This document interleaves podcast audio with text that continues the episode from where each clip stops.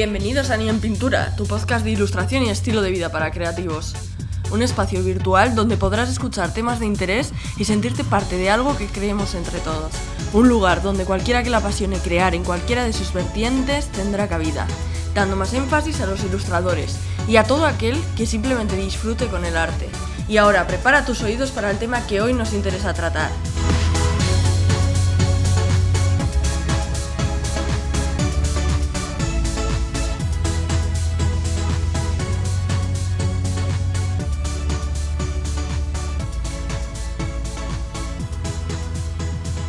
Hace tiempo que me di cuenta que la pasión por dibujar iba dada de la mano con otra de mis grandes pasiones, la tecnología.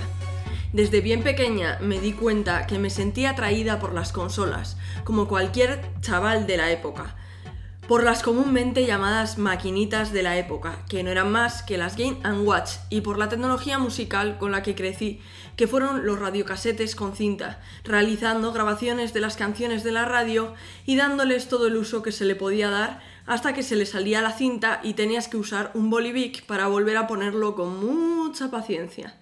En fin, eran otros tiempos.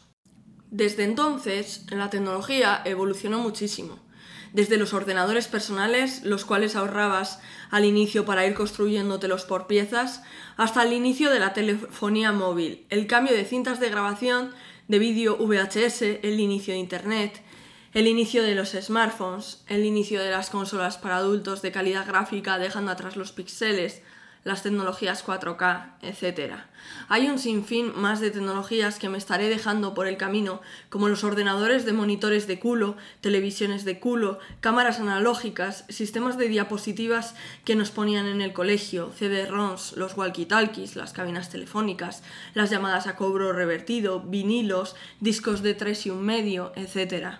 No pretendo acordarme de todos porque sería casi imposible, pero sí quería dejarte clara la idea de que nadie mejor que los nacidos en los 80 y 90 para haber vivido todos estos cambios y el nacimiento de lleno de otros muchos. Sé que hay generaciones anteriores y posteriores que han venido con el cambio o bien que han vivido el cambio pero ya no les ha tocado tan de lleno en su infancia, adolescencia. Por ello, unos tienen quizás menos conocimientos de las tecnologías actuales a un nivel más profundo, pero sí tienen más conocimientos de las tecnologías pasadas. Y los que han nacido después de los 90 pues saben mucho de tecnologías actuales, pero quizás no tanto de las tecnologías con las que nosotros crecimos. De modo que considero que hay un tanto de gente que actualmente se podría situar entre los 30 y 40 años aproximadamente, que ha vivido las dos partes de lleno. No es mi intención ponerme nostálgica y que acabemos los más viejóvenes echando una lagrimita, pero hay que reconocer que el cambio ha sido brutal y que mucha de la pasión por la tecnología que muchos tenemos hoy en día se debe a haber vivido con total entusiasmo todos esos nacimientos de la industria tecnológica. Y por supuesto, haber sabido adaptarnos a ellos y haber tenido la oportunidad de poder probarlo. Uno de los nidos de crecimiento explosionó en los años 70, en Palo Alto, California, precisamente donde un joven Steve Jobs pasaba sus veranos trabajando para HP o realizando sus primeros pinitos en videojuegos. Un joven Jobs que en el garaje de su padre comenzó junto a Steve Wozniak a soñar fuerte y alto, y a dar un paso adelante y a acabar inventando el primer ordenador personal de la historia. Para los oyentes más jóvenes seguro que os costará imaginaros que los ordenadores e Internet en las casas era inexistente en la época y que solo las grandes empresas tenían ordenadores del tamaño de habitaciones enteras. El paso de aquellas máquinas inteligibles a sistemas operativos visuales y dispositivos que se pudiesen transportar fue un gran salto para la época. Sí, digo que se pudiesen transportar. Ahora os imagináis iPads finos y ligeros, pero en la época, el que tenía un ordenador de torre, que ahora se le puede llamar armatoste, en la época podía meterlo en un coche y transportarlo a casa de los amigos para poder hacer partidas en LAN y similar. Parece que todo fue creciendo de tal manera que los componentes electrónicos se fueron haciendo más pequeños en las siguientes décadas, Existió la posibilidad de hacer minúsculas cámaras para insertarlas en los teléfonos. Se creó la oportunidad de pantallas más potentes, menos dañinas a la vista y más grandes. Sensores de giroscopios, proximidad, medición incluso de reconocimiento facial. En fin, un largo avance en materiales y componentes que finalmente ha desembocado en el boom actual tecnológico que vivimos hoy en día. A la era de la sobresaturación de información actual que vivimos hoy en día y todo eso que ya conoces hasta la fecha. ¿Y por qué hablo esta semana de tecnología? Porque el martes 20 de abril ha habido una conferencia de Apple, mayormente conocida como Keynote de Apple o Apple Event. Estas presentaciones se llevan haciendo públicamente hasta antes de la pandemia, que se han hecho digitales desde los inicios de Apple, donde un joven Steve Jobs daba teatralidad a la presentación de novedosos y punteros dispositivos nuevos. En el año 2000, la presentación de los primeros iPods fue brutal. Había un problema gravísimo con la industria de la música. Básicamente, la música se había vuelto inaccesible económicamente y la gente dejó de adquirirla, pasando a un modelo de pirateo. Steve Jobs inventó iTunes y con ello las canciones por un euro. Esto fueron acuerdos con discográficas y con el sector del cine más tarde, lo cual consiguió que la gente empezase por un euro a volver a realizarse sus bibliotecas de música. Aún la gente iba con Wallmans. De hecho, la hija de Jobs siempre iba con uno, y a Steve se le ocurrió la idea de hacerse un dispositivo donde pudiese llevar no solo una cinta con 12 canciones, sino un dispositivo donde pudiese meter hasta 80 gigas de música a su hija. El sistema de rueda y clic del iPod, junto a su capacidad, su larga batería y demás, hizo que se desmarcase de los antiguos sistemas de reproducción de audio, que la música se pudiese disfrutar en cualquier parte y que pudieses llevarte toda tu biblioteca de canciones a donde quisieras. Lo mejor es que puedo asegurar de que a día de hoy los que conservamos dispositivos de la época podemos dar parte de que con un buen cuidado aún todavía funcionan. Como te comentaba, los monitores de culo cambiaron por pantallas planas. Los iMacs fueron la evolución de muchos años de compresión de componentes electrónicos para poder ser insertados en una pantalla fina y poco pesada para la época, con toda la potencia que un sobremesa ofrecía. Los portátiles en Apple, como ahora los conocemos, empezaban a pesar poquísimo y llevándolos en una mochila incluso se hacía la portabilidad dueña de las tendencias del mercado. Empezaban a aparecer los primeros teléfonos móviles, los cuales eran una gran ventaja para viajes, para estar más contactados, para tener más privacidad a la hora de quedar con gente externa a la familia, en fin, nos abrieron otros caminos. Y después se fueron insertando los servicios. Evolucionó esas canciones en físico, esos modelos de tener tu música, por alquilar tu música. No se necesitaba poseer esas canciones. Por 10 euros al mes ya no tenías 300 canciones. Tenías millones de canciones con sistemas como Spotify. Más tarde vendrían los servicios de vídeos caseros como YouTube, las compras online como Amazon o eBay, los servicios de música como Spotify o Apple Music, las redes sociales, los podcasts y un largo etcétera de adelantos que hoy en día son parte de nuestro día a día. Estoy hablando de Apple por tres claras razones. La primera, que fue pionera en todos y cada uno de los avances que se han ido realizando, siendo compañías mucho posteriores las que han ido copiando sus modelos y ofreciéndolos a un precio menor a costa de la privacidad, pero esa es otra historia. Segundo, porque Apple tiene una historia detrás junto a su líder Steve Jobs, digna de ser estudiada por el que le interese. Y tercera, porque siempre ha sido una empresa que siempre ha tenido en cuenta la comodidad para el usuario y la belleza de sus productos. Remarco belleza. De modo que Apple para muchos de nosotros no es una marca de postureo, significa mucho más, significa toda una historia de acontecimientos que hemos vivido junto a ella.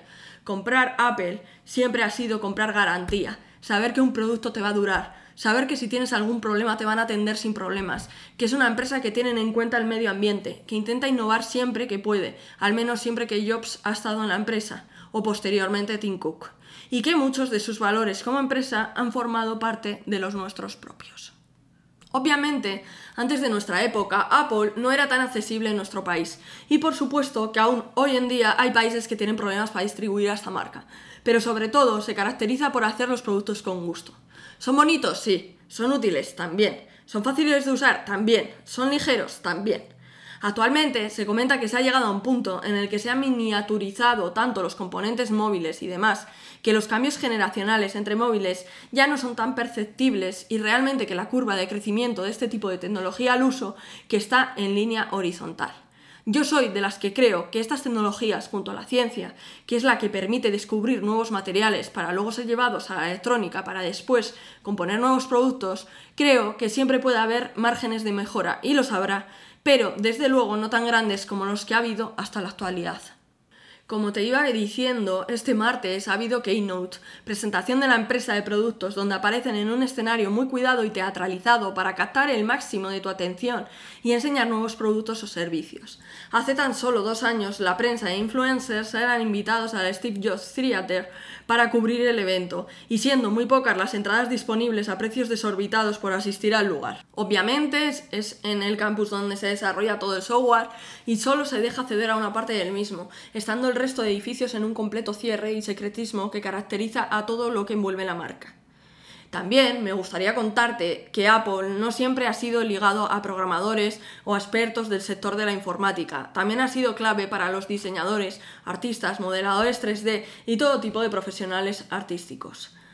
Apple siempre se ha caracterizado, por ejemplo, por esos bordes redondeados que Steve Jobs siempre intentaba replicar en un ángulo en concreto para que fuesen infinitamente más bonitos que los típicos cuadrados rígidos y feos de la competencia siendo así como usaba Jobs muchas veces la publicidad para ridiculizar a Microsoft y empresas similares. No solo eso, para todos los que no conozcáis la historia de Jobs o seáis muy jóvenes, las películas primeras en 3D de calidad se hicieron desde Pixar, que no fue más que una empresa fundada por Steve Jobs en una época donde le habían echado de Apple, al igual que NES Computers. Mucho ha llovido desde entonces, tanto que Steve Jobs murió ya hace 10 años que todas esas empresas ya no existen, no han sido compradas y que aún así queremos creer que el espíritu de Apple y el de Jobs sigue estando vigente en cada uno de sus nuevos productos. Obviamente Jobs no conoció el Apple Watch, o sí, quién sabe, pero no lo conoció publicado al común de los mortales. Y por supuesto que el Watch no habría sido posible si no hubiese existido el iPhone.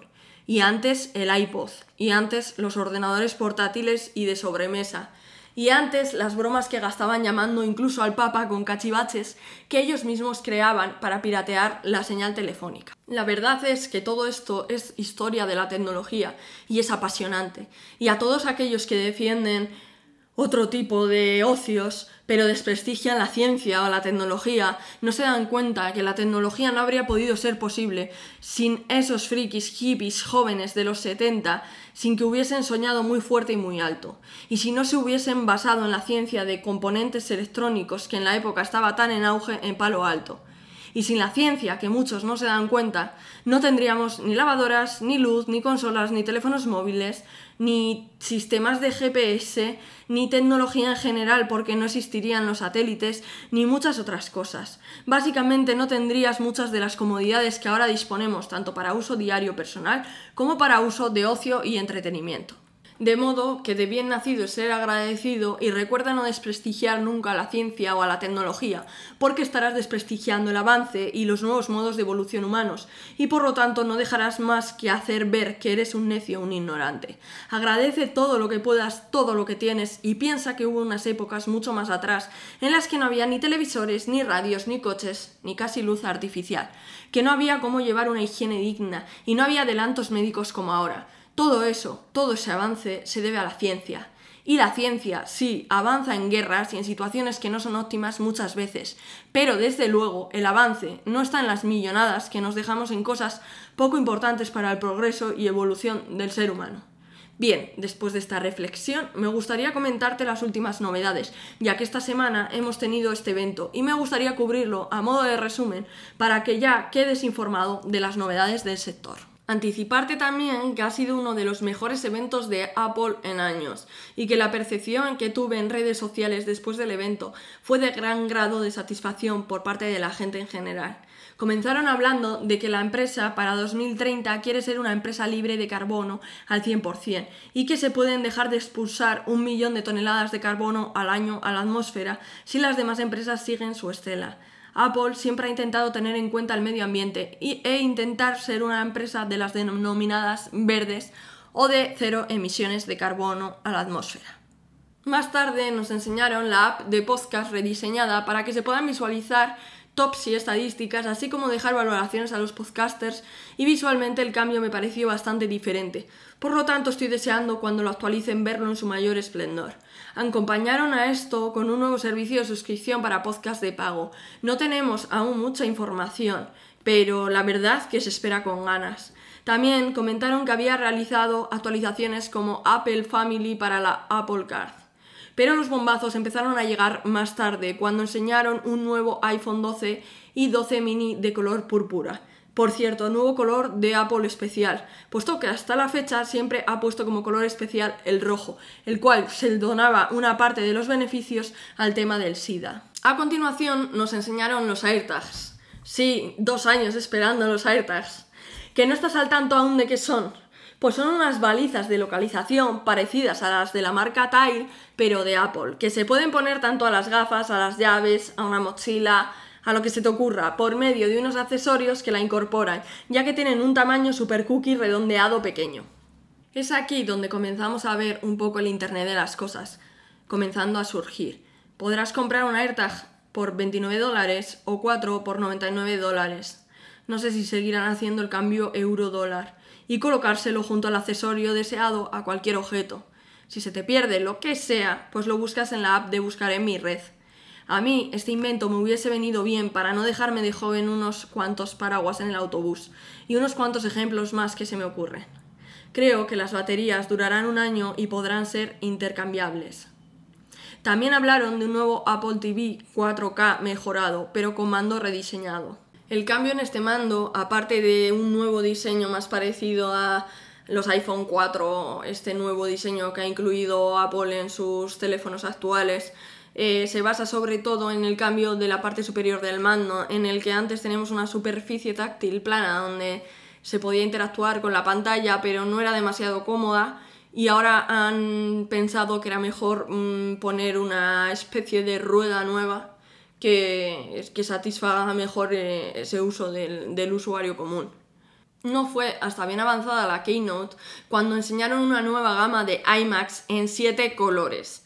Delgados, potentes, con 6 altavoces para el sonido Dolby Atmos. Y eso no fue todo, que fuesen extremadamente preciosistas, sino que además se les ha ocurrido sacar el Magic Mouse, el Magic Trackpad y el Magic Keyboard a juego. Y eso no es todo. El Magic Keyboard tendrá nuevo nuevos botones de acceso directos para emojis, no molestar y similar. Pero sobre todo la novedad es que han puesto el Touch ID de los antiguos iPhones como parte de una tecla del teclado para poder desbloquearlo, hacer compras, cambiar de usuarios en el segundo, etc. Y ya la traca final fue el nuevo iPad Pro con chip M1, que obviamente le deja años luz al anterior. No solo nos vendieron más potencia y un Magic Keyboard en color blanco, que por cierto yo no aconsejo comprarlo porque el blanco es muy sucio y solo hay que imaginarse llevándolo a la cafetería, pero bueno, haya cada cual. Lo que te comentaba, el modelo más grande viene con la pantalla de tecnologías mini LED con 10.000 mini LEDs incorporados. Esa pantalla equivale a un 6K aproximadamente para que te hagas una idea. Es una pasada la fotografía que enseñaron al detalle de las gotas y de las texturas, cómo se veían. Y no solo eso, sino que se puede editar a 8K fluido y en Lightroom también debe de ser un maquinón. Así que videógrafos y fotógrafos, ya sabéis, este puede ser un buen sustituto para vuestro portátil actual. Yo creo que lo mejor, lo que mejor sabor de boca ha dejado han sido estos nuevos iMac de colores recordando a aquellos iMacs, los G3 me parece que se llamaban, de finales de los 90, que eran monitores de culo y una preciosidad, por cierto. Pero ver estos nuevos iMacs que tan solo miden 11 milímetros de ancho, ¡buah! Es que tenéis que verlos. Os recomiendo que reviséis la web de Apple y echéis un vistazo a todo lo que os estoy comentando, porque realmente esta Keynote es la que más bellezas ha dejado por el camino. Si no, no os preocupéis, estoy segura de que Apple no dejará de promocionar en televisión sus productos y que tendréis posibilidad de ver sus fantásticos cortometrajes. En fin, espero que este episodio te haya gustado y te doy las gracias por escucharme un viernes más. En Ni en Pintura puedes contactarme desde Instagram y compartir el contenido a todo aquel que creas que pueda gustarle. No olvides suscribirte en tu plataforma de podcast preferida para estar al día. Buen fin de semana y nos vemos el viernes que viene en el siguiente episodio. Si te interesa echar un vistazo a mi trabajo, puedes encontrarme en Instagram como arroba y adquirir alguna de mis impresiones en www.mireyamr.bizcartel.com. Y recuerda, escuchando Ni en pintura, apoyas arte, apoyas cultura. Agur, agur.